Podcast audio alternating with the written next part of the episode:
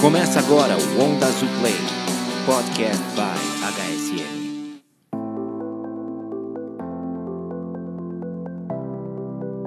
Bem-vindo ao Onda Azul Play. Opa, opa, opa! Um minuto antes de começar, antes de você ouvir a Onda Azul Play, vale passar alguns recados. Aliás, muito prazer, eu sou o Tomás Castilho, da HSM, o editor desse podcast. E para você sempre acompanhar o Onda Azul Play sem perder nenhum episódio no futuro, assine o canal do podcast no iTunes, caso você possua um celular iPhone, ou qualquer agregador de podcasts, caso seu celular seja Android. Os episódios do Onda Azul Play também ficarão disponíveis na plataforma HSM Experience e você pode mandar suas sugestões, críticas e comentários para mim, tomás.castilho.hsm.com.br. Meu nome é T-H-O-M-A-Z. Ou você também pode ir direto no LinkedIn dos participantes. Bom, o recado era esse, agora aproveitem, fiquem com o programa.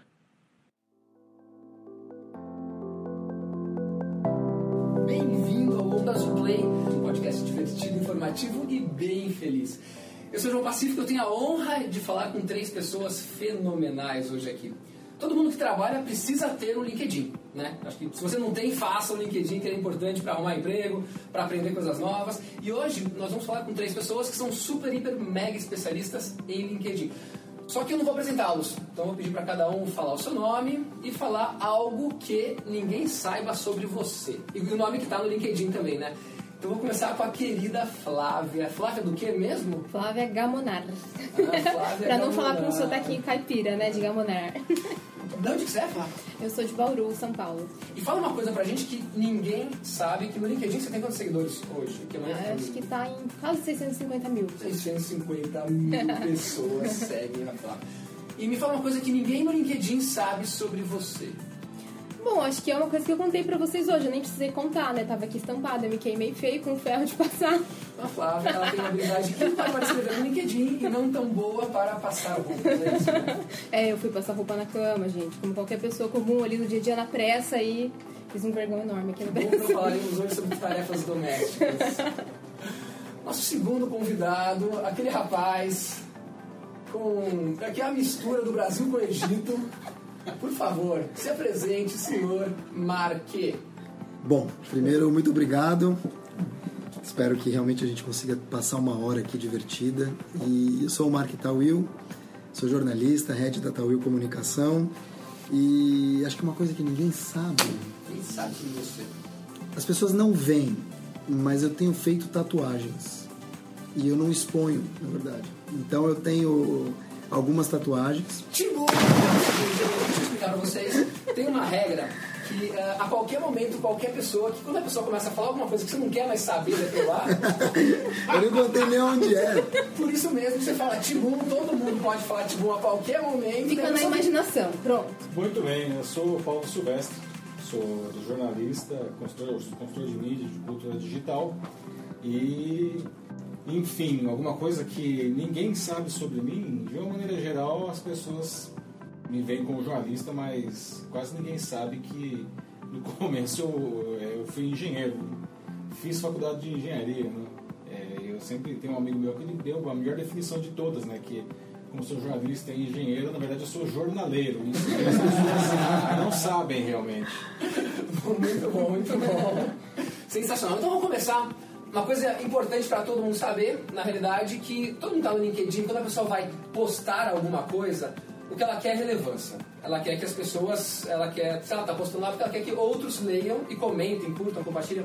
Começando aqui com, jogando para vocês, uma dica rápida e fácil para alguém que quer ser visto no LinkedIn. O que, que você falaria para essa pessoa? Bom, tem dois caminhos, né? Um é ela ir pro lado da polêmica, rapidamente ela vai ser vista, o que eu não recomendo. E outro, ela pensar que ela pode fazer um trabalho um pouco mais demorado, mas ir mostrando um pouco sobre ela, como se fosse uma vitrine profissional mesmo. Contando o que ela leu, o que ela sabe, o que ela viu, as visões dela. E sendo cuidadoso com os assuntos, né? Porque tem assunto que rapidamente viraliza, mas tem que se perguntar, será que isso é bom pra minha imagem?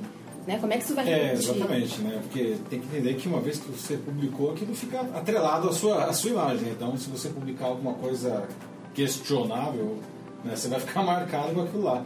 Mas eu acho assim que é, é, a escolha do conteúdo realmente é, é o grande segredo, né? E, e você precisa escrever alguma coisa que as pessoas queiram saber, né? Não adianta nada você escrever, chegar lá, escrever um artigo sobre física quântica no LinkedIn que, que não vai. Que não vai rolar, entendeu? As pessoas, tirando os físicos. É, ou até vai, mas vai pegar um é. bicho muito menor. É, né? entendeu? Então, uma coisa que eu vejo às vezes as pessoas, uh, eu, eu procuro fazer muito isso. Se você fica escrevendo muito sobre você, é assim, ah, hoje eu conquistei, conquistei tal coisa, hoje eu fiz tal coisa. Uhum.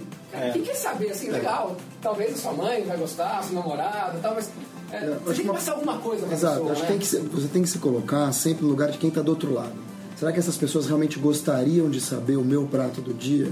É, e aí é. você trabalhar com duas coisas: praticar aquilo que você posta fica muito difícil hoje em dia. É, a gente antigamente falava assim: eu posto aquilo que eu faço ou o que eu gostaria de fazer, né? Uhum. Que eu gostaria... Agora, se eu posto o que eu gostaria que as pessoas pensam que eu estou fazendo e que não necessariamente seja verdade. Então, postar primeiro verdades. E eu acho que apostar na excelência, ou seja, cada conteúdo que você emite, você revisar o português você revisar a fonte, né, nesse mundo de fake news. É, e você, na verdade, quando postar e quando se expor, se expor com algo interessante, pensando em quem está do outro lado, não só em você. É, é assim, é, eu até falo para os meus alunos, né, principalmente o pessoal que, é, que trabalha com empresas, né, é, a verdade é que as pessoas, elas não dão, elas não dão a mínima para o que a gente está fazendo, é, entendeu? Hoje eu elas, uma medalha de ouro. É, que bom, né, para você. Mas assim, o que, que isso aí traz para mim de, de, de, benefício, o aprendizado? Então, acho que é, é, se você quer construir uma imagem positiva né, nas redes, é, você precisa realmente encontrar alguma coisa que você possa contribuir com as pessoas. Sim. Mas na verdade, se a gente falar de LinkedIn, é, as pessoas são mais polidas ali. Então elas geralmente vão te parabenizar, vão gostar. Sim, sim. Mas eu também percebi que em vez de a gente só falar das coisas boas, é, escrever artigos ou mesmo posts no feed de fracassos, mas que ensinem uma lição, também são muito bem-vindos. Ah, para você mostrar que é vida real, que não é só você que tá ali porque você tem um monte de seguidor a tua vida é perfeita. Não, você compartilha e contribui com a vida das é, pessoas. Acho que tem muito isso, né? Da pessoa ela se enxergar em você. Uhum. Exato. ninguém tem a vida que é perfeita, que acerta tudo todos os dias. E tal. é bom que não seja, né? Exato. Porque quem é muito perfeito a gente começa a desconfiar. Uhum. É, a influência, e a gente sente isso dia a dia no LinkedIn, não a gente, os três, os quatro aqui, os cinco, mas em geral, é, para mim é muito simples que a influência que as pessoas acabam adquirindo, ela é doada por quem está do outro lado. Não é você que se diz Exato, influencer, né? né? É, São as pessoas que te reconhecem como. Como é que elas te reconhecem? Pelo aquilo que você provê, que é o que a gente está falando aqui, né? Se doar, é, postar coisas relevantes, fracassos, né? Sucessos. Então, eu acho que quem tem essa característica verdadeira de se expor até a página 2, evidentemente, porque não é confessionário, eu acho que acaba conquistando uma influência. O que, que é influência? Aliás, responde você. O que, que é influência? Boa pergunta. Eu já me questionei isso daqui, né? Se eu quero influenciar alguém, por que eu teria essa responsabilidade de influenciar alguém? Eu tenho uh, conhecimento suficiente para influenciar alguém? Até eu prefiro pensar que eu posso inspirar as pessoas. Uhum. Para que cada um siga o seu caminho, né? Quem sou eu para falar se é melhor o caminho A, B ou C?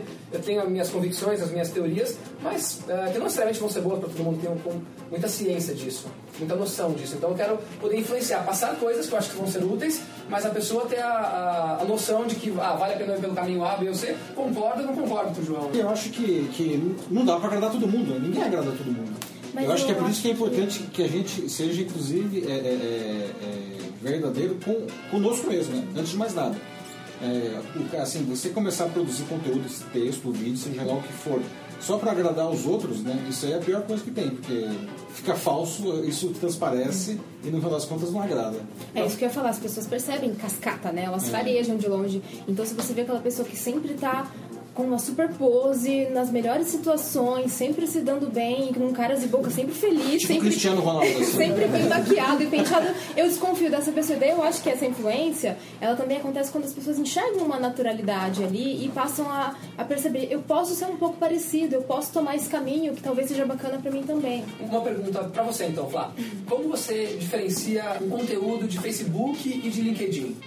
Aliás, eu vou completar. O que, que você responde quando você posta alguma coisa que é interessante, evidentemente, pelo menos para você, e a pessoa escreve assim: aqui não é Facebook. Olha, agora eu não tenho respondido mais. é, graças a Deus eu não acho que eu, eu sou uma pessoa que não tem muitos haters. É, mas no começo eu respondia, então se alguém viesse com um comentário assim, ah, esse post de Facebook eu ia lá e debatia. Hoje eu não respondo mais, eu prefiro é, investir o meu tempo com pessoas positivas, né? Mas o que eu penso? A gente tem que abrir um pouco a cabeça. Se alguém vem falar pra você, ah, isso não é coisa de Facebook, cadê o contrato que eu assinei aqui no LinkedIn que dizia que não posso postar Você não assinou o contrato? cláusula 12, não pode postar foto é com Facebook. Mas o que é? Qual que é a diferença, então, ah, pra você, lógico que não é pro mundo, não é pro Sim. Mark Zuckerberg, ah, qual a diferença? Você tem um conteúdo X, você quer falar o que, que você fala no Facebook e o que você fala no LinkedIn. Não, eu, eu penso no público, né? Assim, hoje, como eu aceito pessoas de vários segmentos, eu atinjo né, perfis muito diferentes. Então, eu busco pensar, isso daqui é relevante para esse público que tem uma pegada profissional, enquanto no meu Facebook, que geralmente tem mais amigos e família, o que já não é mais tanta verdade, porque mesclou, né? A gente acaba aceitando pessoas do contexto profissional Sem dúvida. também. Então, é esse cuidado do que é relevante para os dois. Mas a partir de, de certo momento, até o seu Facebook você tem que ser cuidadoso também. Não dá para sair postando qualquer coisa. É porque é o, é o conceito que eu sempre falo de tatuagem digital. Tudo que você publica fica ali gravado, então pode ser usado contra você, pode vir à tona num outro momento, num outro contexto que já dá. E é um grande risco, realmente. E O aí Mark tá fazendo as tatuagens aqui, inclusive no Caras que nunca veio o sol, né? Eu passo fator 60. Eu fiz as tatuagens, olha que curioso, todas depois dos 40 anos. Eu tenho 44. Eu fiz só depois de, de maduro. Eu tenho cinco. Eu tenho uma coruja, depois que eu virei pai coruja. Sente bom, tá, pessoal? Uma. Ó, pegando um gancho na história da Flávia, que eu acho que é importante diferenciar é a questão do Facebook e do LinkedIn. E realmente eu acho que aí é uma questão mesmo de maturidade para você entender que rede que absorve o quê e também de teste. Porque mesmo no LinkedIn, a gente está acostumado, e o LinkedIn mudou muito, né? Nos últimos anos. Sim. Questão dos artigos, é uma rede B2B, mas ao mesmo tempo eles adoram também que você poste alguma coisa que seja do. E tudo se misturou. Quando a gente fala, por exemplo, de uma propaganda racista e a pessoa te diz, mas nossa, isso é um assunto para Facebook. Por quê? Propaganda mercado de trabalho. Racismo, negros no mercado de trabalho. Ou brancos. Enfim, você tem toda uma questão aí de, de discussão que não vale muito a pena. Mas é muito uma questão de teste. É muito comum, todos aqui passaram por isso, né? É que quando você posta alguma coisa do seu trabalho achando que você vai arrasar, no Facebook você tem três curtidas. Quando você posta a foto do seu vira-lata com uma pedaço de alface na boca, você tem 500. Então, realmente, as pessoas não gostam que fale muito de trabalho. E tem gente que fala assim, "Ah, mas a rede é social. E é. Então, eu não sei, o próprio Facebook criou o Workplace, que é a questão do Facebook para o trabalho. Ah, então, acho que está todo mundo começando a, a, a ver que existe trabalho para os dois. Mas sabe uma coisa que, que as pessoas se esquecem, que é um tipo de post também? O comentário, a interação que você faz no post de alguém. Aí esses dias eu postei dizendo que só 4% das mulheres são CEOs, nas, são CEOs das empresas, né? E eu vi tanto comentário machista e, e, e, assim, impressionante. As pessoas não percebem que aquilo tá gravado. Se eu entrar no perfil dela, eu posso ver o que ela comentou e aquilo forma E é quem ela é. assustador, porque aquilo lá é um negócio como você falou, tá vinculado ao perfil dela, né? Se esse cara estiver pleiteando uma vaga numa empresa, né, o negócio tá com nome e sobrenome. Não é nem que quer dizer que o cara criou um fake pra fazer o comentário. Não, o cara tá lá com. É, hoje em dia, praticamente toda empresa que vai contratar alguém, se não contrata via LinkedIn, checa o LinkedIn Checa, da pessoa. sem dúvida. E o que você colocou lá dentro está marcado. Se você xingou alguém, se você começou a fazer. É que, isso que eu falar é interessante também, porque uma forma de você ganhar relevância na rede é você ser ativo, comentando, interagindo. A gente vê que coisas que a gente posta, tem um grupo de pessoas que estão sempre, ah, enfim, ativas lá. Isso é bom que traz também visibilidade para elas. Sem dúvida. E outra, não tem aquela história. Primeiro que rede social é vida pública, né? Não privada. As pessoas ainda não perceberam isso. É, muitas não perceberam. Mas aquele papo dos seis pontos, ah, para eu chegar no Obama, é, eu preciso falar com seis pessoas. Outro dia, vou contar uma história aqui. Eu escrevi um direct message para Oprah. Sabe o que ela respondeu? Nada. ela não viu, tudo bem, mas ela poderia ter respondido. Sim, sim. Concorda? Então, assim, não tem mais essa história de, nossa, eu preciso de seis pessoas. Não. Não, vai direto. Você escreve, às vezes o cara te retuita, sei lá, entendeu? Só porque é de amanhã. né? Mas nesse sentido tem uma teoria bem legal que eu estava estudando no doutorado. É a, a teoria da força dos laços fracos, né? Do, do sociólogo americano chamado Mark Granovetter. Que ele explica o seguinte: a gente tem laços fortes, que é o que a gente tem com amigos, familiares, e a gente tem laços fracos, que é o que a gente tem com as pessoas distantes fisicamente, socialmente de nós. Então, dentro de uma rede social, o que, que dá para perceber? O Facebook privilegia laços fortes. Já o LinkedIn te conecta com laços fracos muito facilmente. É que os algoritmos são diferentes. Exato. Né? O algoritmo de relevância dos dois tem, tem valores diferentes. E de acordo com a teoria dele, é nos laços fracos que você encontra a inovação, que você encontra as oportunidades de emprego, que Olha você encontra as novidades. É verdade, porque no laço forte você está falando com uma mesa dúzia de pessoas que concordam com você. exato. alguma Ou, ou coisa. pelo menos tem alguma. O cara trabalha com você, ou é da sua família, ou torce pelo mesmo time de futebol, ou seja, tem a mesma religião. Não tem diversidade, né? Não tem diversidade, né? E, e- e isso é uma coisa que fica muito claro no Facebook e no LinkedIn. É uma diferença essencial, né? Ah, é, eu não conheço 500 mil pessoas, evidentemente. Mas tem 500 mil pessoas que seguem ali. né? É, esses laços são fraquíssimos, mas essas pessoas estão ali. Sim. Elas chegaram até mim porque, enfim, de alguma maneira eu toquei. Elas sabem que você- que você- quem valor, você é, pelo sabem menos, quem eu né? sou, né? Nunca falaram comigo, mas enfim, elas pediram pro sistema. Também nunca te deram dinheiro, né? Que seria ótimo. né? Mas, mas isso aconteceu porque você está bem posicionado num É. ponto de influência. Por você circula muita informação. Né? Mas é Então curioso você não as conhece, quando- mas. no, no no- no meio de 2015, quando o, o Facebook, ele, o Facebook não, desculpa, o LinkedIn, ele abriu a possibilidade de começar a criar conteúdo ali dentro, eu nem sabia que existia seguidor no, LinkedIn, eu sabia que tinha seguidor no Twitter, entendeu? Eu sabia lá, claro, sabia que tinha as Sim. conexões, né, mas assim, o conceito de seguidor eu nem sabia que isso existia.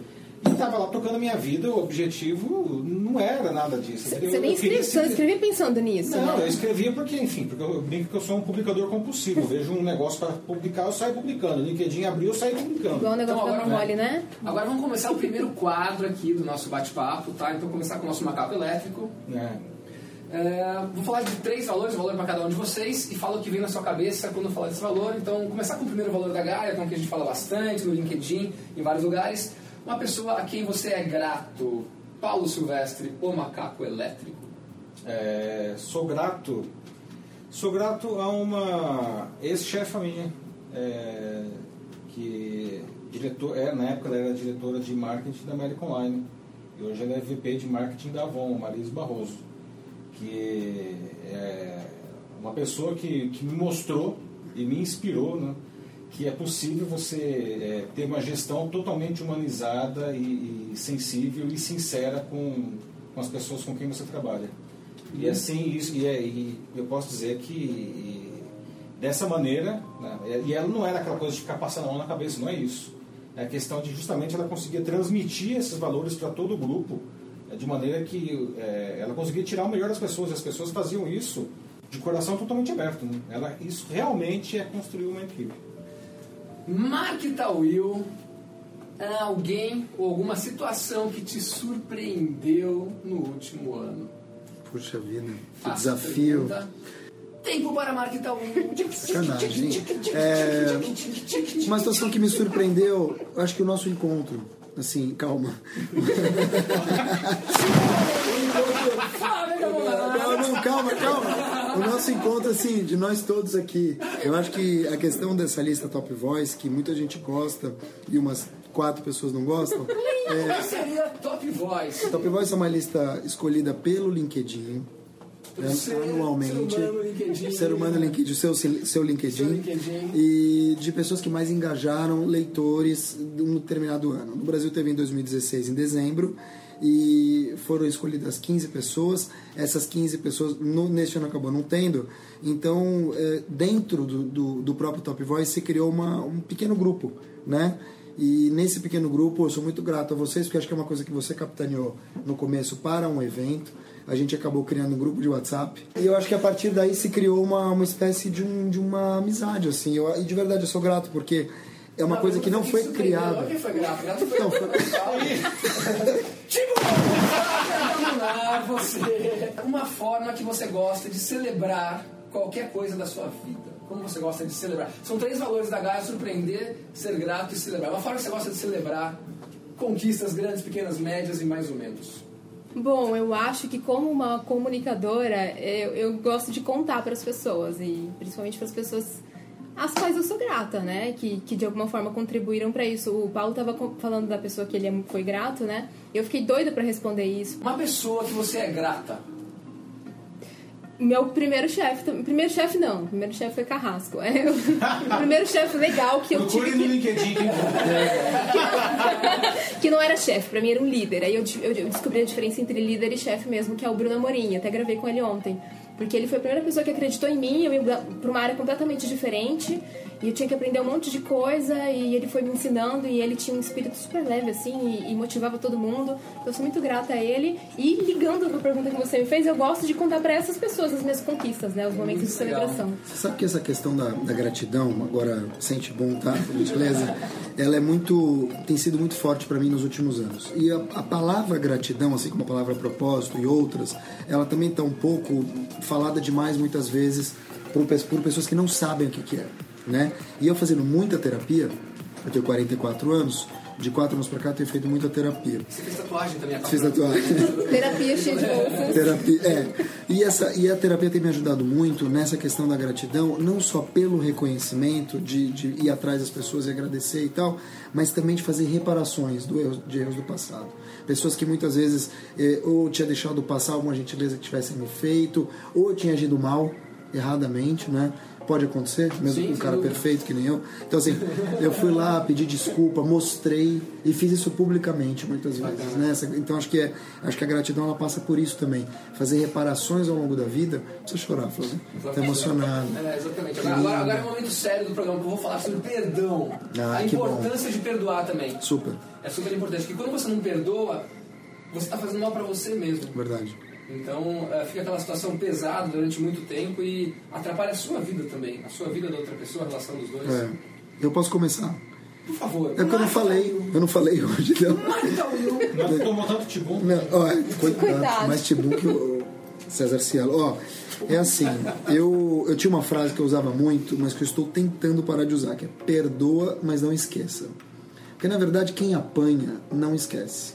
É fácil perdoar, é bom perdoar, limpa, mas nem todos. Mas se você não esqueceu, você perdoou mesmo. Então, nem É, todos têm um eu coração achando- puro como o Paulo, teu. você acha que ele perdoou ou não quando ele não esqueceu? perdoou. Não, não perdoou. Não, então. É difícil. Eu assim, também é acho que é não. muito difícil. Ele perdoou também. Eu tô criou uma listinha negra, Então, você eu tô não tentando. Então, hoje em dia eu não guardo mágoas, de verdade. Eu guardo nomes. Tem um caderninho de capa preta lá. Então, né? Só falando disso, né? vamos lá. É, uma carta aqui dos leitores. Eu quero ser um hater. Como eu faço para ser um hater? Aula com Flávia Gamora. Como que eu faço? Eu ser hater da Flávia. O que eu posso fazer para te encher, para deixar você doida da vida assim? E me xingarem, né? Vou ter a fama universal. Bom, vamos lá. A primeira coisa que você deve fazer é começar a vigiar tudo que eu postar. Esse é o primeiro Legal, passo. legal. Tudo. Te seguir nas redes sociais. Seja o primeiro. E comente tudo, mas comente de uma maneira bem negativa. Como por assim? favor. Então você foi lá e postou que. Por exemplo, se mulheres post- estão. Não tem mulheres CEOs de empresa. Vou, vou te dar um exemplo melhor, assim. Poste uma foto de pessoas segurando bonsai. Né? Alguém postou. Vai lá nesse post e fala assim: Meu Deus, vocês privaram árvores de crescerem. Isso é uma frase de hater. Sim, sim. É, o segundo ponto que você pode fazer: começa a seguir todo mundo que é meu amigo. Isso é, isso é bacana. Sim, se você realmente quiser ser um hater bom, Fica amigo dos seus dos amigos do fica. seu... Faz mais amizade do que, do que eu mesma tenho. medo, né? Acho que é um, um bom começo, assim, já vai irritar bastante. Acho que o hater ele tem uma. O hater ele mudou muito, né? Ele se sofisticou. Eles estão ficando Então melhores. estão ficando, eles estão ficando mais, eu acho que melhores e mais precisos, porque o, o hater, na verdade, o que, que é o hater? É o cara que é mordido pelo próprio cachorro, é o cara que dorme mal, come mal e aí puxa, a hora que ele vai nada dá muito certo e ele acaba vendo pessoas que teoricamente para ele de novo, uma questão de percepção, né? Pode ser uma vida excelente na visão dele, quando na verdade está passando por problemas. Ou ele quer ser você, ou ele quer atacar porque ele precisa atacar. Não seja com você outra pessoa, então ele te escolhe, vai lá e faz. Mas o, o discurso hater, isso é super sério. Ele tem mudado, se sofisticado. Então, atrás de um pseudo-argumento, ele deixa um espaço numa frase dúbia para muitas vezes a pessoa ir lá e te, e te pegar carona nessa cauda de cometa, como você pode dizer, Sim, sim. mas ou Olha pro bem ou pro mal. Vou dar um outro, vou dar um exemplo. Outro dia eu postei a foto de um frentista com luvas. Quem aqui já viu o frentista de luva? Ninguém. Eu também nunca tinha visto. É obrigatório, eu não sabia. Ah, obrigatório. É obrigatório, eu não sabia. Achei super legal. Falei, pô, que legal esse posto, tal, tal, Marketing tal. é cultura. Mas cultura. Aí eu postei a foto do cara, o cara ali com as mãos pra cima, tal, tal, tal. E vários comentários. Que legal, puxa, esse, esse posto zela. Uma moça colocou assim: é, Você está recebendo dinheiro desse grupo de petróleo para poder postar isso? Se você não tiver, tudo bem, só avisa a gente, porque eu não quero é, que pessoas riam da nossa cara. Quer dizer, quando ela faz um comentário desse, ela poderia perguntar, não é post pago não, né? Ih, tá ganhando. Ela poderia ter falado de N maneiras. Ou até pra mim. Primeiro, qual a preocupação dela se eu ganho ou não? Segundo. Que diferença que faz? diferença faz? Segundo, quando ela posta aquilo, e ela postou aquilo ali, se alguém pega carona, Vai. vai. Ah, tá recebendo. Ah, ó, o vendido. Então, se a pessoa posta muitas vezes numas de querer saber o que está acontecendo, Mas numas de. que é a teoria das janelas quebradas, né? Como um, que é? um começa, não, Ah. um experimento que fizeram. Deixaram um carro abandonado Exatamente. numa área pobre e um carro abandonado numa área rica nos Estados Unidos. E monitoraram para ver o que Ah. acontecia. É, na área rica demorou muito para alguém jogar alguma pedra nesse carro pela primeira vez. Mas a partir do momento que alguém jogou a primeira, todo mundo começou a jogar e saquear Ah, peças do carro. A gente chegou agora na hora do nosso, nosso espaço publicitário. Oferecimento Luvas Tawil.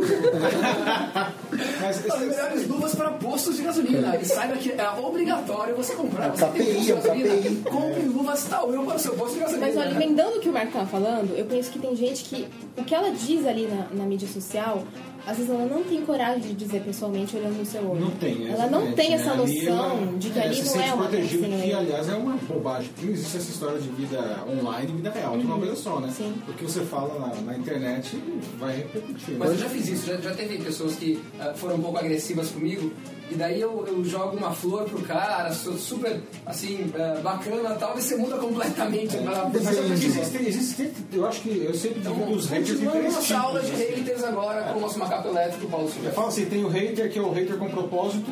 Sim. Quem quer ser o mundo? Não, o hater com propósito é o cara que ele discorda do que você está dizendo é, com um argumento, ele tem um motivo, mas é que o cara nem é um ogro. Ele fala mais agressivamente, então que é injustificado, mas pelo menos o cara ele tem argumento. né? E, e com esse cara dá pra, até pra você conversar e construir alguma coisa, apesar do cara ser um ogro, mas vale a pena. Tem o segundo tipo, que é o invejoso, que é uma desgraça. Porque, assim, é aquilo que você falou, né? O cara ele acha que você tem uma vida linda e maravilhosa e ele gostaria de ter alguma coisa que você tem, então ele começa a te desqualificar. Né? Na Tá muito tentativa preocupado de destruir a sua você- vida, porque a sua vida é boa e a dele não é. né? E tem o terceiro tipo de hater, que é aquele que odeia só porque ele pode. É o cara que é, o cara ele não gosta do mundo, o prazer dele é chutar a boca de todo mundo, chutar o cachorro. Esse é o pior tipo, porque, enfim, o que você vai fazer com um sujeito desse? Nada. É, não tem negociação, né? É, não tem, porque na verdade ele tá lá, é, é, ele, tá, ele é agressivo porque, porque, porque sim, ele quer ser, ele vai ser ele é com todo mundo, sem metralhadora giratória. Né? Uma coisa que me chama muita atenção no LinkedIn especificamente, e aí corroborando, corroborando com tudo que todos falaram aqui, é a pessoa está mostrando onde ela trabalha, a pessoa está mostrando quem são os contatos dela, está mostrando o rosto, né? E aí ela faz, e além de me chamar atenção nisso, são marmanjos. Eu não estou falando de comentarista, Ah, sim. de, de site de notícia que vai lá que a pessoa tem 16 anos, põe a foto ali do George Clooney e faz um comentário maldoso. Não é isso. Eu estou falando de pessoas que têm profissão, que têm e, e que se vendem muitas vezes naquele negócio, transformam a sua empresa, nananã, é, ah, agilizando equipes e blá blá. E lá o cara tá metendo pau nos outros. Quer dizer, Especialista em conflitos. Ele especialista mesmo em conflitos, né? Exato. Então, assim, como é que pode assim, a pessoa aparecer e numa certa idade, falando uma certa idade, tô dizendo pessoas, e se expor dessa maneira, é uma burrice atroz. E aí eu penso até, né, você contrataria esse sujeito ou Jamais. os serviços desse Não, sujeito? Um jamais. cara que se. Um cara Nem que se não fosse comigo. se apresenta nas redes como Jamais. um cara que está sempre causando problemas, fazendo, é, sei lá, grosserias. Olha, eu vou falar uma coisa aqui. Vamos para o nosso terceiro, segundo quadro do programa agora. É, na hora que Mark e Tauil ia falar uma coisa que todos queríamos muito ouvir, mas. Então, Mark e Tauil ia Mas falar. ele vai fazer um artigo depois, né? Olha, eu vi uma coisa, é rápido, mas é, mas é importante. Tem pessoas que printam os comentários maldosos, Sério. sério, e mandam pra chefia do cara. Nossa. O cara printa e fala, ó, tá vendo como o teu colaborador é racista? É o hater do hater. Eu não sei, eu não sei se ele é o hater, o dedo duro ou o policial. Muito interessante. Vamos lá. Então, o nosso segundo quadro são dicas de quem seguir, o que ler e o que assistir. Começando com ela, a dama do LinkedIn, Flávia Gamonaro. Uma pessoa que é interessante você seguir no LinkedIn. No Brasil. A Raquel, a Raquel. Maia, a Raquel Maia acho que é muito inspiradora, né, da, da Pandora, com toda a história dela de persistência, uma mulher ali representando super bem, eu acho que, que, é, eu não tenho assim, nunca fui de ter ídolos que eu babo por eles. Eu sigo pessoas comuns que têm muito pra acrescentar no dia a dia, que estão contando as suas histórias. É uma funcionária do LinkedIn que eu li outro dia contando como é que foi voltar pro trabalho, sendo que ela tinha acabado de ter bebê e ela se sentia com culpa de deixar a bebezinha em casa, assim.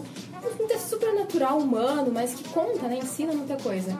É, Então você não segue pessoas perfeitas. Não, você, Você gosta, não segue, gosta- você, você não segue Mark Itaú. Não. Nenhum de vocês três, na verdade. Nosso amigo macaco elétrico, Paulo Fernando Silvestre. O que você tem? Uma coisa legal para ler, assistir, um livro, um seguidor? Que dicas você dá para as pessoas que estão te ouvindo agora, que são parte dos seus 500 mil seguidores? Olha, é, eu gosto muito de cinema. Muito. Eu gosto muito mesmo, assim. é, Eu, se eu pudesse, iria todos os dias.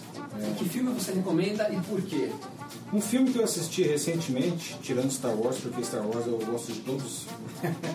Aliás, tá aí um negócio que nem todo mundo sabia sobre mim, voltando à primeira pergunta que foi feita. Mas um filme que eu assisti recentemente que foi surpreendente, que eu até cheguei. Eu transformei isso na minha mensagem de fim de ano, foi aquele O Rei do Show. Né, que Assisti, conta, é, assisti também, muito bom. é, com o Wolverine no papel principal. É, mas é, é interessante porque é, a história do, do sujeito, do. Como que chama? É, de. Já esqueci o nome do. É uma história de um personagem real, apesar de, da história estar bem modificada em relação ao que é, foi verdadeiro, mas no século XIX o cara que inventou o show business. Né?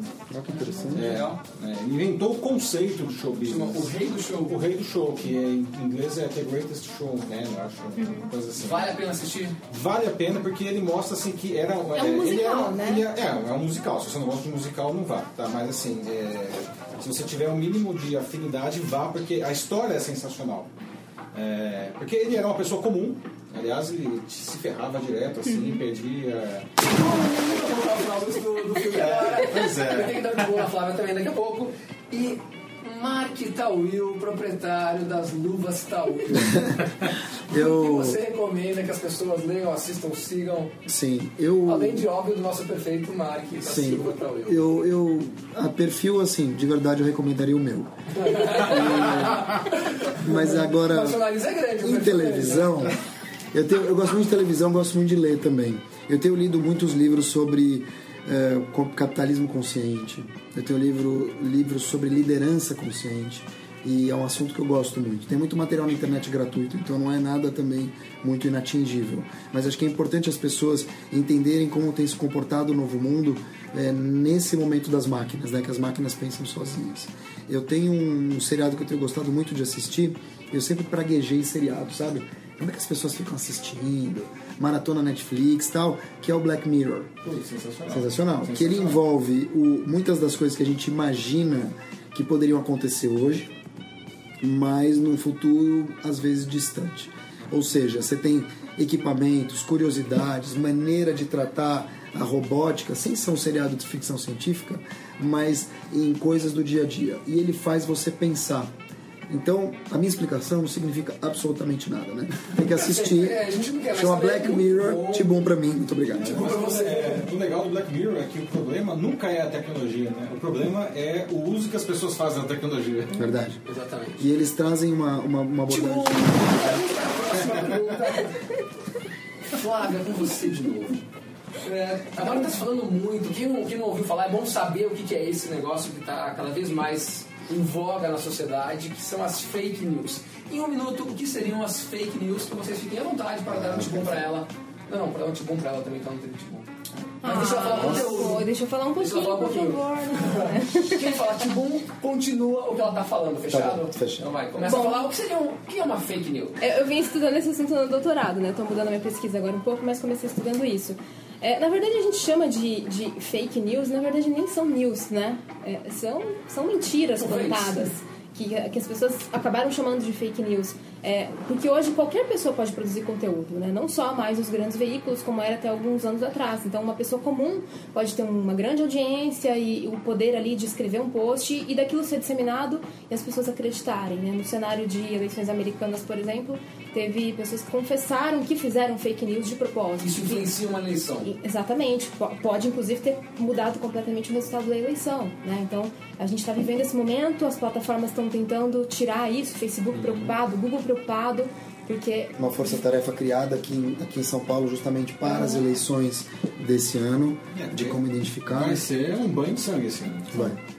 E, e muita gente, muita gente não sabe identificar, né? E como O que fazer... tem que analisar. Você, Paulo Fernando Silvestre, como identificar uma fake news? Eu fui lá e fiquei sabendo que Mark Tawil começou a postar fotos de pessoas com luvas porque ele montou a Tawil Luvas Inteligentes. E aí, como que eu vou saber se é verdade ou se ele tá, tem um...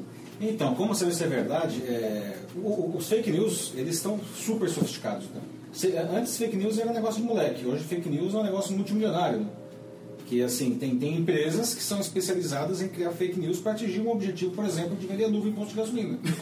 E até geolocalização, né? Muda verdade. conforme. Então, é, é, eu, eu costumo brincar que hoje tem fake news que é mais, parece ser mais verdadeira que noticiário verdadeiro. Sem dúvida. Então, e eles são feitos para que as pessoas acreditem. Então, é difícil você identificar. Eu acho que a, a educação nesse caso Educação, né? é da pessoa. Eu É, acho que a então, pessoa, assim, o senso exatamente. crítico, né? Quem, de quem está do outro lado para discernir. E assim, é, as fake news, de uma maneira geral, elas. É, uma coisa que, que dá pra identificar fácil numa fake news é que ela provoca uma emoção muito grande. Do Tipo, eu sabia que isso era verdade. Finalmente isso aconteceu. Eu queria tanto que isso acontecesse e agora aconteceu. E daí essa pessoa vai difundir. E aí ela muita gente vai baixa as defesas, primeira Viés de coisa, né? confirmação, né? É, baixa a defesa e vou compartilhar. E né? aí os seus amigos vão falar, não, mas se o Paulo compartilhou, deve ser sério. E aí, e aí o algoritmo de relevância faz o trabalho sujo, que já tem um grupinho falando, de repente to- to- todo mundo falando. Então, respondendo a sua pergunta, como que a gente consegue identificar se é fake? Primeiro, desenvolvendo uma, a- a- a- assim, uma, uma desconfiança saudável. Não é Você um lá, chato. ou você recebeu no WhatsApp, porque hoje É. o WhatsApp é muito comum você receber esse tipo de coisa. Pois é, né? Mas, gente, a Assim, gente- cara, verifica numa fonte confiável. Vai, sei lá, vai num, num veículo, de, no site do veículo de, de, de comunicação, aquilo lá tá lá. Porque se não tiver nenhum lugar mais que fala, porra, tem, A, tem alguma a coisa que CNN começou a ter problemas, eles começaram a criar sites, por exemplo, cnn.co.com. Quando o cara bate o olho, ele o CNN, viu o CNN e fala, bom, não vou desconfiar. Então acho que também tem um papel do jornalismo, e você também é jornalista, eu também sou jornaleiro, jornalista. Então a gente tem aqui um- um, uma, uma grande missão, vamos dizer assim, e eu acho que nisso o jornalismo que morreu e agora está ressurgindo, como a gente morreu como a gente conhecia, né, das redações, ou está morrendo, mas ele ressurge com muita força justamente no combate à fake news. Então, para você ter fake news, você precisa ter a news primeiro. E a news verdadeira, a fonte real, ela ganha força e projeção nesse momento. Agora, assim, os veículos precisam ajudar também, né? É, mas tem dois pontos. É, o primeiro que em algum tempo tentaram pensar algoritmos para te mostrar o que era real ou não. Primeiro que o conceito de verdade já é super discutível, né? Não, Sim, não é sim, binário de isso é real, isso não é. E no Brasil tem, nós temos três agências já de checagem, só que a, a Ah, checagem manual agências? existe. Existem. Sim, Agências de o nome fact-check. deles? É, tem a lupa, aos fatos e truco. Elas fazem truco. Então elas vão lá e checagem manual. Sim. Assim, não dá pra checar tudo, claro, Claro. mas, Mas, mas o que tá pessoa que mais... entrar lá consegue saber ou tem que contratar? Não, é você entra no né? site e tem as notícias que eles checaram. E você também Ah, tá, o que eles checaram, você consegue chegar lá. Por exemplo, se você tem, na questão da eleição, se você quer contratar uma dessas agências para fazer verificação, para depois comprovar o que é mentira e o que não é, para ter volume e de onde que está saindo. Porque muitas das fake news eh, são, entre aspas, para vender, mas tem outras que são 100% prejudiciais. Elas estão lá para destruir. Se você tem um candidato, ou não digo nem candidato, uma empresa, você precisa saber de onde saiu e quem mandou sair. Então, eu acho que o rastreamento dessa fake news, ela também acaba coibindo e acaba prendendo criminosos. Que que horas, que, que horas e que dia ah, vocês têm alguma preferência de, de, de postagem e por quê? Eu vou falar por mim, eu posto geralmente de manhã porque eu, eu não posto no, quando eu tô no Mas você posta cedo. Eu posto cedo porque eu acordo cedo todo dia e aí, ah, como eu, durante o dia meu trabalho não, não, não tem a ver, é diferente do de vocês, é, trabalho no mercado financeiro, outras coisas, então eu posto antes de vir trabalhar, então eu acabo postando sempre 7, 7 e pouco da manhã na hora que eu posto, mas não por nada diferente disso. Ah, vocês têm alguma hora que vocês preferem postar e alguns dias da semana que, que dão mais relevância do que outros? Começando com Paulo Macaco Silvestre. É, bom, eu fi- não existe uma, uma- ah, Tudo bem. Não existe uma regra que sirva para todo mundo. Claro que estatisticamente você pode falar "Ah, o horário melhor do LinkedIn é 5 da tarde, não sei. Mas cada caso é um caso. Você tem que verificar qual que é o seu caso. tá? E qual é o seu caso? No meu caso, é, o melhor dia e o melhor horário é quarta-feira, às 8h30 da manhã. Então, entre no, no LinkedIn de Paulo Fernando Silvestre, quarta-feira, às 8, 7h59, e aguarde. Fica esperando que vai aparecer alguma coisa. Fica dando F5 assim. Flávia Camonaro. Não tenho o melhor dia, eu já tive uma teoria de que quinta de manhã era um bom dia, É. mas eu- às vezes domingo, mas de verdade, pra mim, em LinkedIn não tem o melhor dia. Tem tamanho da tua rede e tem é, tema que você trabalha, como é. que você construiu o título, a foto que você usou junto. Aí também tem Palavras. isso, né? Você claro. tem trocentos trilhões de seguidores, você posta, vai ter. Mas não é todo assunto. Não, não, Não é nem todo todos assunto. performam claro. bem. Você, Mark da Silva Tawil. Eu tenho, eu, assim, eu gostava de postar sempre entre 8 e meia e 9 e meia, Tá. né? Mas eu também percebi que às vezes posts no meio da tarde, 4 e meia, 5 e meia, às vezes o cara tá na frente do computador, o usuário. Então, é claro que muitos estão no mobile, mas muitos usuários, quando estão ali na frente do desktop durante o dia de trabalho, o cara pega e dá uma sapiada. Esse é um ponto. Acho que o tamanho da rede também funciona, evidente, né? Você tem mais pessoas vendo, mais pessoas curtindo, um curte, o outro viu o que que você curtiu. Então acho que também faz, faz diferença. Mas eu gosto de testar. Eu não gosto de testar à noite. Uma da manhã, isso eu não gosto. Mas eu gosto de testar dias. E domingo é um dia que eu adoro, porque eu acho que vários posts que eu fiz, especialmente de temas que não são sobre o mundo do trabalho, são comentando alguma coisa, eles pegam aquele cara mais domingueiro, que está em casa, está no celular, às vezes está no, no tablet, está ali deitado, Lê. lê e fala, pô, ele internaliza de outra forma. né? Sabe uma coisa que eu reparei outro dia? Eu, eu, eu postei uma coisa e não estava postando, apertei e postei de novo. Aí depois de um tempo fui ver que as duas postagens tinham eram exatamente do mesmo assunto, a mesma postagem e muito diferente os views, os o, o- o- a penetração e o engajamento. Aí eu comecei a criar uma teoria, que eu não sei se é verdade, não conheço o, tal do algoritmo, mas que se você posta e depois de não muito tempo você posta outro, uma meio compete com outra e não.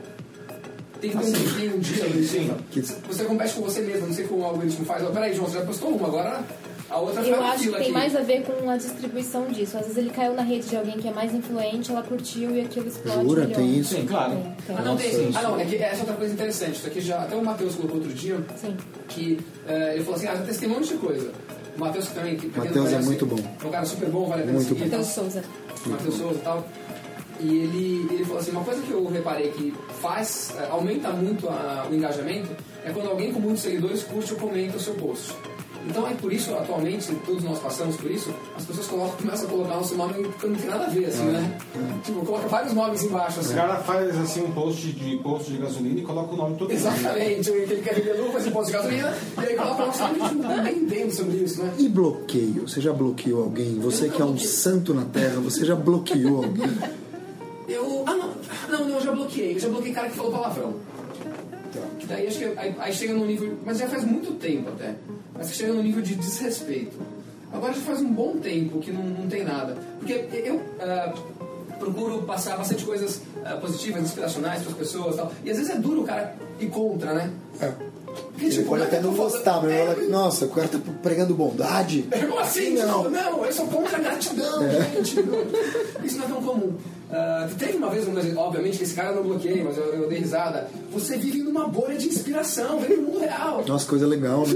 Eu adoraria ver uma É, boa inspiração. exato. Mas, não, e tem, aí ah, alguns querem criticar, teve outro dia, uma, já faz um tempinho, que eu postei, esse é foi ridículo. Tipo, eu, falei, eu tirei uma foto do Tobogaia e falei assim, por que colocamos o Tobogaia? Eu coloquei umas explicações lá bonitinhas, tal, alguns estudos, é bem curto assim. E daí isso aqui teve 30 mil curtidas, foi bizarro, assim, foi bizarro mesmo. E daí começou a ter polêmica das pessoas.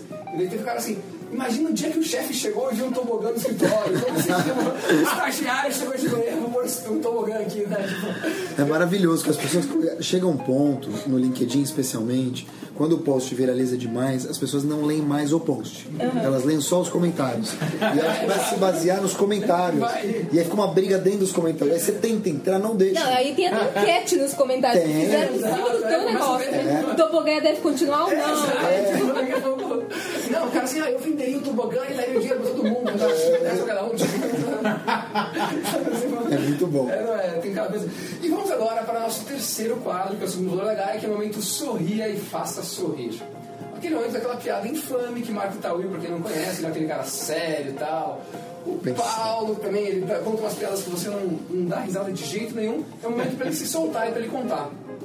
Eu vou começar contando uma Começa com a é- Flávia depois, não, tá? vai, depois da Flávia. Eu vou Tá. começar aqui contando que é, eu morava numa ilha e me mudei para outra. Não foi um trocadilho, foi uma trocadilha. Mas é esse tipo de Esse piada tipo que de é pra é boa. Malandro. Nossa, eu tenho uma. Fala, Flávia. Não tenho nenhuma. Nu- Não, nunca não, consegui não, contar não. piada, ninguém ri, então eu já nem, nem tento. Por favor, marque você. É, sabe quem castrou Alves? Você é velho, hein? Quem castrou Alves? Que Castro Alves. Machado de Assis. Não, essa não é minha, essa é de Queiroz. Sensacional. Sensacional. boa, boa. Paulo, uma piada. Momento sorria e faça sorrir. E agora? O Paulo tá quase indo embora já. Fica aqui, volta. A gente tem recebido umas coisas, né, de esses trocadilhos assim, e, e eu fico pensando, quem tem tempo de criar isso? Eu crio coisas, tá? Eu vou falar o que eu crio, que eu adoro fazer, eu adoro fazer, de verdade. Quando eu acho alguém parecido com outra pessoa, eu recebo uma foto, eu faço uma montagem de um do lado do outro e mando pros grupos. E às vezes eu erro o grupo. Então teve um outro dia que Da aconteceu família. isso. Tem, tem um grupo de influenciadores da, de uma empresa grande. Tem. E Tem esse aí- grupo. Temos esse grupo. E aí, como- como foi, Marcos? Não, foi, me chamaram e eu, eu gentilmente aceitei, entrei no grupo. Só que a tipo primeira coisa que eu, digitais. que eu. É, são só influenciadores e super casca-grossas e tal. E eu fui entrar e a primeira coisa que eu fui fazer é agradecer. Só que eu não me toquei, na hora que eu fui mandar, eu acabei mandando um vídeo que foi para esse grupo. E não tinha aquele negócio de apagar ainda. Quando eu mandei, eu não percebi que eu mandei para esse grupo de influenciadores. E deixei. E comecei a receber assim, né? Burro, burro, o que, que é isso? né? E aí depois que eu vi que tava lá. Desde então, toda vez que alguém entra nesse grupo, as pessoas pedem Marque É. tal mande o vídeo de boas-vindas. É, e foi E foi, e foi, cara, foi realmente assim um dos vídeos mais surpreendentes que eu mandei. Mas eu. Foi que eu- surpreendente, certamente. Eu vi o vídeo e falei, caramba, nunca mais esse cara sai do grupo, né? Porque marcou presença para todo sempre. Mas eu mando. Minha mulher fica bem brava porque eu passo a- algum tempo do dia, muitas vezes, fazendo essa troca de gentilezas, né? De receber algumas imagens de grupos e, e mandar para outros. E invariavelmente, quando você. O, o WhatsApp faz isso, né? Você seleciona a gente demais e manda. E aí vai para pessoas que não tem nada a ver. Então, sei lá, a professora de Pilates recebe A tia um do vídeo. A tia, né, né? E às vezes é para pessoas influentes, né? Paulo Silvestre, o que que te faz feliz? Caramba, olha. A felicidade é um negócio tão intangível, né? Eu poderia dizer assim que o que me faz feliz, só porque a gente estava falando aqui de LinkedIn, é quando eu escrevo alguma coisa e eu vejo que um monte de gente ficou feliz com aquilo. Tá? Essa aí é um, uma resposta a chapa branca, mas me deixa feliz mesmo. Legal. Tá? Mas o que me, me faz feliz, assim, é, enfim, sei lá, quando eu vejo os meus filhos realizados em alguma coisa que eles fizeram. Isso me deixa muito feliz. Quando sai um Star Wars novo, eu fico super feliz também. né? É, então, não sei, são, é difícil porque eu acho que a, a melhor felicidade é aquela que aparece de uma maneira inesperada. né? Sim. Por exemplo, se eu ganhasse na Mega Sena, eu ia ficar muito feliz. Mas sabe que tem, tem pesquisas daí que mostram que a felicidade depois de um ano que você ganhou uma loteria e pessoas que so- sofreram um acidente muito traumático, o nível de felicidade depois de um ano delas normalmente é razoavelmente parecido. Eu posso ficar com a parte da loteria? É, eu tô- Muito bom. Mas então, Nossa, finalmente, né? Você olhou pra Flávia. É, me É, faz feliz. é. O que te faz feliz? me né? faz feliz de verdade, de verdade. Dar voz, visibilidade, sem demagogia. Visibilidade e às vezes para pessoas que teoricamente não a têm em algum lugar. Então, por exemplo, quando eu chego em algum lugar, qualquer lugar, né, que eu já fui ou não fui, e muitas vezes eu converso ou dou até um bom dia para alguém que teoricamente está ali o dia inteiro sem ter recebido um bom dia ou um afago no coração, e eu percebo que aquela pessoa precisava daquilo, aquilo me deixa imensamente feliz. Isso que eu acho que é uma das coisas, claro, tirando os filhos, a mulher, o cachorro, todas as coisas do dia a dia, o próprio LinkedIn e fechar contrato, ok. Mas isso me faz, porque eu sei que aquela, aquela pequena mudança que pra gente aparentemente é pouco, né? Às vezes não é nada, entre aspas, é, para aquela pessoa pode ter sido o único sorriso do dia. E eu não falo isso de, de forma demagógica, eu falo de forma pedagógica. Muito bom, ele fez uma piada que só ele riu agora. Vamos lá, apoio, apoio. Flávia Gamonar, o que te faz feliz? Eu queria falar duas coisas. Né? Uma é poder compartilhar e ajudar pessoas, porque eu entendo que quem está ali me seguindo, eu vejo como uma comunidade de pessoas que eu posso fazer coisas para retribuir, para ajudar, como a história do Denis, uma vez que me escreveu que ele era um enfermeiro e queria muito fazer um curso de mecânica e não tinha como pagar. Então eu fui a ponte ali e consegui, a partir de um post, uma pessoa que pagou o curso dele, em troca eu faria um artigo para essa pessoa, mas a pessoa não quis o artigo, quis realmente presenteado, e depois ele mandou a foto, ele já fazendo o curso. Então, assim, você saber que você pode ser ponte e mudar a vida das pessoas. E a segunda tem a ver com um artigo que eu escrevi que é Acho que nunca serei rica e isso não é ruim. Porque às vezes, quando eu era mais nova, eu passava a vida pensando que ah, o dia que eu ganhar na loteria, o dia que eu tiver muito dinheiro, eu vou ser feliz. Ouviu, Paulo? E aí a gente tem que, faz tem, que, tem que trabalhar isso, né? De que você não vai ser feliz só no futuro, ou só na festa, ou só no final de semana. Tem que tentar ser feliz com o que tem agora, né? Nas pequenas coisas. O Jim Carrey, outro dia até postei essa foto no próprio LinkedIn, vindo de uma pessoa que eu conheci e gostei muito, chamado Gustavo Tanaka. Ele é também escritor, ele é muito legal e ele é um cara muito espiritualizado. É top voice LinkedIn também por acaso, mas é um cara muito espiritualizado. E ele postou uma foto do Jim Carrey falando que o Jim Carrey teve uma iluminação. E se você acompanhar o Jim Carrey nos últimos anos, ele tem tido realmente posturas muito, muito humanizadas. Claro que muita gente vai dizer, ah, mas ele já ganhou dinheiro, não importa. E ele postou uma coisa interessante outro dia. Ele falou: todo mundo deveria ganhar muito dinheiro, fazer muito sucesso e aparecer o máximo que poderia, uma coisa do gênero, né? Para ver que não é isso. E não é mesmo. Então, o que É a pra ver Flávia que essa falou. não é a resposta, né? Exato. Todo mundo ganhar muito dinheiro, tem muita fama, tem... e para chegar, para perceber que eh, essa não é a resposta que você estava procurando a sua vida inteira. Porque as pessoas acham que eh, só o fato de você... Isso a gente vê, né? Eh, ah, quero ter tantos mil seguidores. Eh, Não, é legal, bacana e tal, mas É, cuidado com aquilo que você pede, porque pode acontecer. E aí você vê que não é. Né? chinês, né? Exato. O que faz sua vida ter mais sentido, Mark? Minha família pode. Eu, eu me casei tarde, né? E eu 40 tive anos com não? 36. E tive, mas tive filho com 40. 40 e 42. Eu acho que o, o que faz sentido pra mim, de verdade, é coerência. E aí, quando eu digo coerência, é ter todos os lados da minha vida mais ou menos equânimes.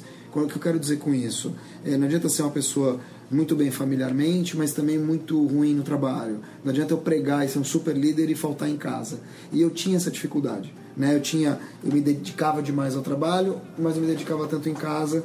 É, depois comecei a dedicar mais em casa, deixei cair um pouco o trabalho. Então, agora eu consegui fazer de uma maneira coerente que eu possa estar com a minha equipe, com a minha mulher, com o cachorro, todo mundo mais ou menos de forma equânime. Isso pra mim me deixa tranquilo, não só feliz. Legal, bacana. Flávia, você até falou uma coisa que faz, que, que faz sua vida ter muito sentido, que é como, quando, por exemplo, você ajuda o Denis, né? Eh, o que que, eh, você consegue usar as redes sociais para trazer sentido para as pessoas, trazer sentido para a sua vida também? Sim, eu acho que eu tenho conseguido por, por essas histórias reais, né, que a gente compartilha e de usar essa, esse alcance para pescar histórias. Ou tipo, muita gente pede ajuda por inbox, né? Ah, eu queria muito fazer tal coisa e às vezes para você aquilo é muito super simples ou para alguém que pode patrocinar aquela ideia, né? É também super simples. Então, dá para unir isso ali e, e, e se dispor a ajudar mesmo, não pensando só em você, ah, eu vou, vou gastar um post com isso. Não, a gente está ali para fazer. Então, e isso me faz mais satisfeita também. Vou até emendar outra pergunta, que acho que daí é, é importante, né? Porque a gente, é, alguns de nós, é, vocês mais, eu não, é, trabalham com isso, né? Então é, é ferramenta de trabalho de vocês é, as redes sociais, né? E tem muita gente que às vezes acha que, ah, então você pode vir aqui e dar uma palestra de graça, você pode vir aqui, pô, divulga esse minha, essa minha empresa aqui, vamos fazer. é, acho que é importante mostrar que assim como aquela pessoa vende cachorro quente, é o trabalho dela, fala assim, dá cachorro quente de graça, dar uma palestra é você vender seu cachorro quente, não é você vender seu sapato, né? Então é, é, acho legal falar um pouquinho sobre isso também. Sim, é uma profissão, é um trabalho, é, É, você está ali estudando para isso, você se preparou, você alcançou o cenário que você tem para isso, né? Até esses dias uma pessoa veio falar comigo assim, olha, eu queria muito que você fizesse uma live no Facebook da empresa que eu trabalho, uma live de uma hora e tal. Eu falei, tá bom, vamos conversar, vou entender melhor o formato, eu te passo os valores. Ele, é sério que você vai cobrar para fazer uma live? Você vai estar divulgando a empresa, na sua rede. Assim, é, é uma hora do meu tempo que eu não estou trabalhando, não só uma hora, às vezes mais, eu não estou focada em outro projeto, eu não estou ajudando a minha comunidade do LinkedIn. É uma hora que eu tenho que me preparar, eu tenho que preparar ali a cena e, a é o luz, e é o meu trabalho, né? Exato, então não tem É, é nada lógico, errado eu continuo fazendo muita coisa de graça, mas, mas é o meu trabalho. Não, é óbvio, você tem que se alimentar também, né? Não dá pra você se alimentar só isso daqui. Paulo, o que, que faz a sua vida ter mais sentido? É interessante porque é, eu sempre fui um bicho corporativo, não? É, da- Bicho corporativo. bicho corporativo, assim, pra mim, é, sempre fiquei muito feliz quando a empresa é, tinha, sei lá, a partir de 5 mil funcionários, né? É, trafego bem, isso daí, gosto de, enfim, ter a estrutura da empresa para criar coisas incríveis. A minha carreira inteira foi construída nisso, né? É, mas de uns anos pra cá, ah, isso começou a mudar. ah, e, e eu mudei. Eu percebi, descobri novos prazeres da vida. Que isso? E assim, Que podcast é esse? Nosso Veja podcast. só é uma mente. Não, deixa Uma terminar. palavra final, chegamos ao final do nosso tempo, nesse momento. Quem quiser saber mais sobre as tatuagens.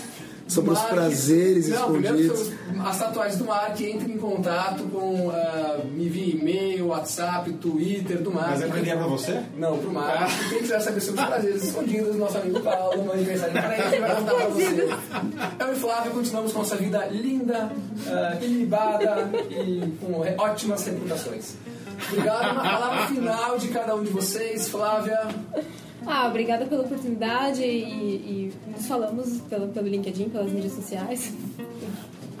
Mark Luas Tawil. Agradecer, dizer que é uma experiência muito legal estar aqui e convidar vocês todos para realmente fazerem não só o LinkedIn, é evidente que a gente está falando muito dele aqui, mas qualquer rede, uma rede melhor, contribuindo com conteúdo, educação, excelência e gentileza. Paulo, palavras finais. Certo. É, não sei, o que eu tenho a dizer é que todo mundo tem alguma coisa para contribuir, né?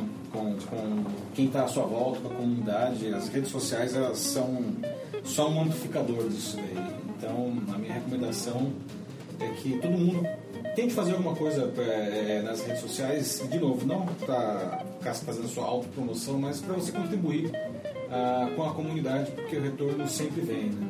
Você vai descobrir prazeres novos na sua vida desse jeito. Muito bom. bom, foi isso. Muito obrigado pela sua audiência. Se você ficou ouvindo todo esse tempo, essas quatro pessoas falarem. Esse foi um da Azul Play, divertido, informativo e bem feliz. Valeu!